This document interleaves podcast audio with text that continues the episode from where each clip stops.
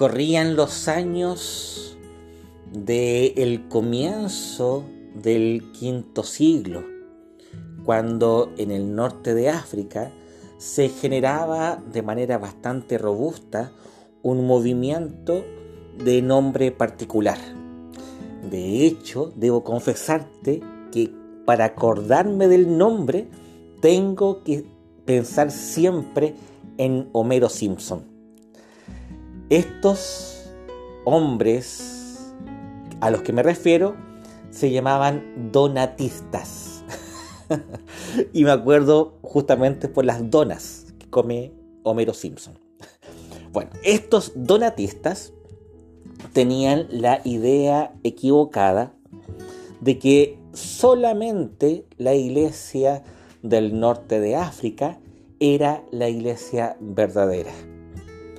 Por lo tanto, veían como heréticas todas las demás expresiones del cristianismo.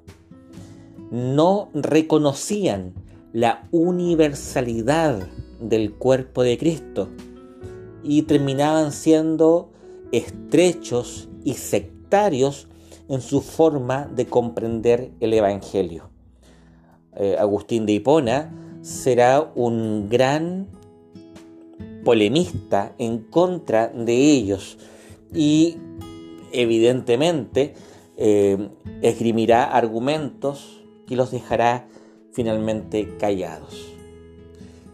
El donatismo, de alguna forma, sigue estando presente en ese espíritu particularista que a veces experimentamos en nuestras propias denominaciones se nos olvida de que el cuerpo de Cristo, la iglesia del Señor, es más amplia que nuestras denominaciones.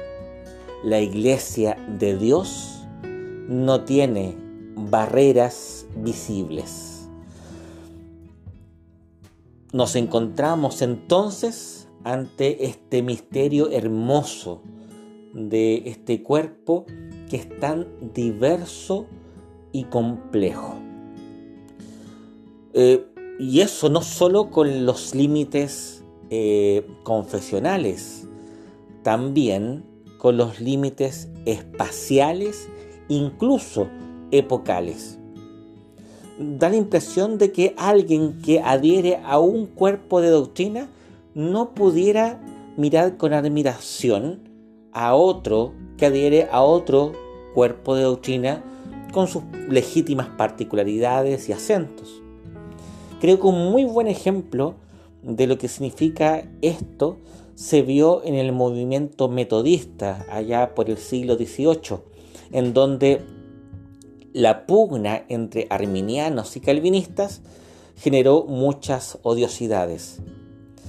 George Whitefield, quien era un ferviente calvinista, no era enemigo de John Wesley, quien era arminiano.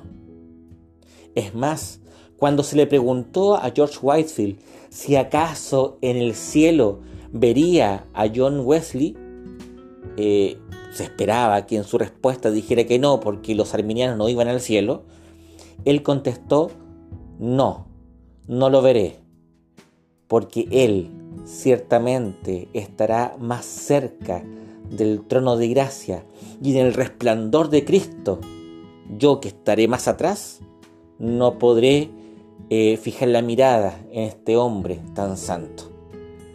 Qué linda es la humildad católica, universal, evangélica de George Whitefield.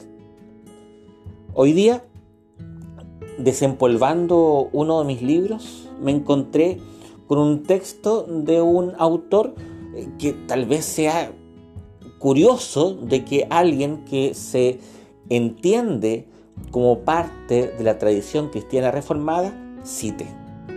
Me refiero al ex sacerdote católico eh, Meno Simons, este que vendría a adherir con posterioridad a las ideas anabaptistas y que hoy día genera cierto grado de identidad en torno a lo que se llama la iglesia menonita.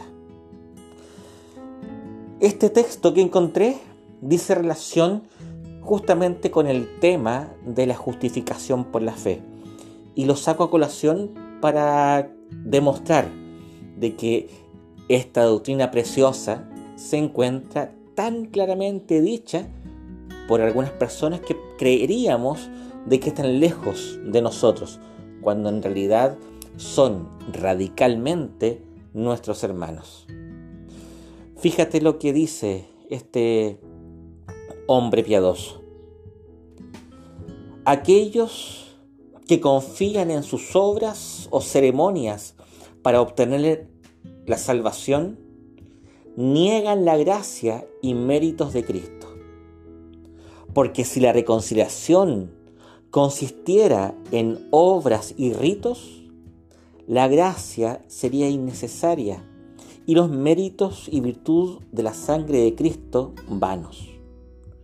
Oh no, es gracia y será gracia por toda la eternidad lo que el misericordioso Padre ha hecho mediante su amado Hijo y Espíritu Santo por nosotros, pobres pecadores.